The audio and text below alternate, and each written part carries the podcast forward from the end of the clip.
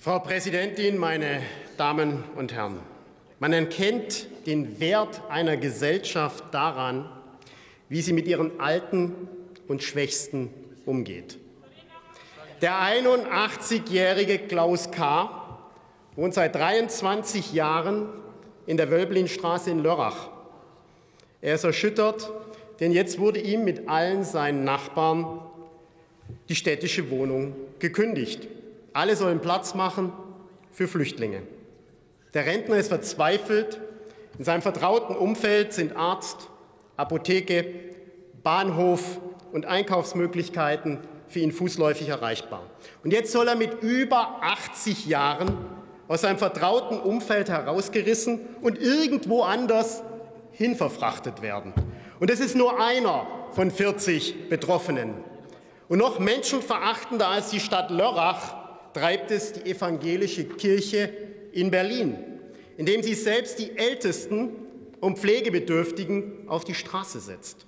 Und zwar einzig und allein, weil sie für die Unterbringung von sogenannten Flüchtlingen von der rot-rot-grünen Regierung in Berlin einfach mehr Geld dafür bekommt.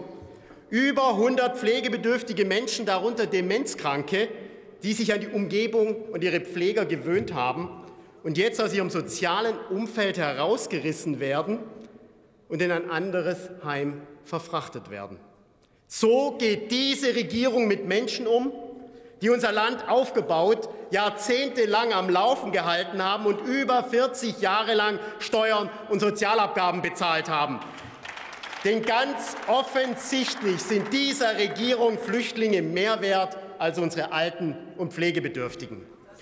Wenn sich Alte und Kranke mit dem Bus zu ihrem Arzt schleppen müssen, während 20-jährige Afghanen mit dem Taxi zur 100 Meter, 1000 Meter entfernten Behörde gefahren werden, dann ist es ein Skandal, meine sehr geehrten Damen und Herren. Und da können Sie jetzt auch so viel schreien, wie Sie wollen.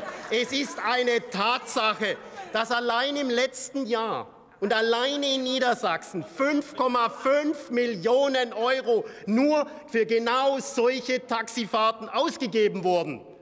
Und der grüne Oberbürgermeister Palmer hat ja die ganze Absurdität auf den Punkt gebracht, indem er klargestellt hat, also Ihr Oberbürgermeister, ich bin rechtlich verpflichtet, für die Flüchtlinge zu bauen, aber ich bin nicht verpflichtet, für die Einheimischen eine Wohnung bereitzustellen. Und das führt zum Beispiel dazu, dass Azubis in Rostock Flüchtlingen weichen müssen, weil es für die privaten Betreiber mehr Profit bringt, die Räume für Flüchtlinge zur Verfügung zu stellen.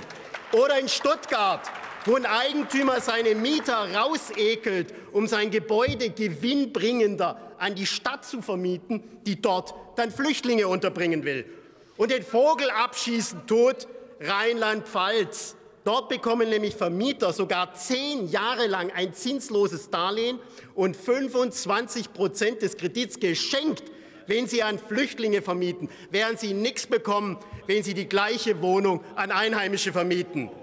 Und Innenministerin Faeser hat in dieser Situation auch noch die Dreistigkeit zu behaupten, Flüchtlinge seien für den Wohnungsmarkt kein Problem. Und das, obwohl Ihr Ministerium auf Anfrage der AfD-Fraktion zugeben musste, dass ihr dazu überhaupt gar keine Daten vorliegen. Allein letztes Jahr sind 1,4 Millionen Flüchtlinge nach Deutschland gekommen. Und diese Regierung behauptet allen Ernstes, das hätte keine Auswirkung auf den Wohnungsmarkt. Das ist nichts anderes als Realitätsverweigerung. Und Sie, und Sie, Herr Takis Mehmet Ali, besitzen jetzt hier auch noch die Frechheit zu behaupten, dass die gekündigten Bewohner ja eine Ersatzwohnung bekommen und es deshalb ja überhaupt gar kein Problem gebe. Ganz offensichtlich haben Sie im Mathematikunterricht geschlafen. Denn in Deutschland fehlen nun mal zwei Millionen bezahlbare Wohnungen. Und dort, wo die 40 Lörracher jetzt hin umgesiedelt werden, fehlen genau diese 40 Wohnungen, nämlich für andere Einheimische. Und das hat sehr wohl eine dramatische Auswirkung auf den örtlichen Wohnungsmarkt. Und es sieht im Übrigen ganz genauso in ganz Deutschland aus denn Deutschland hat Eigenbedarf.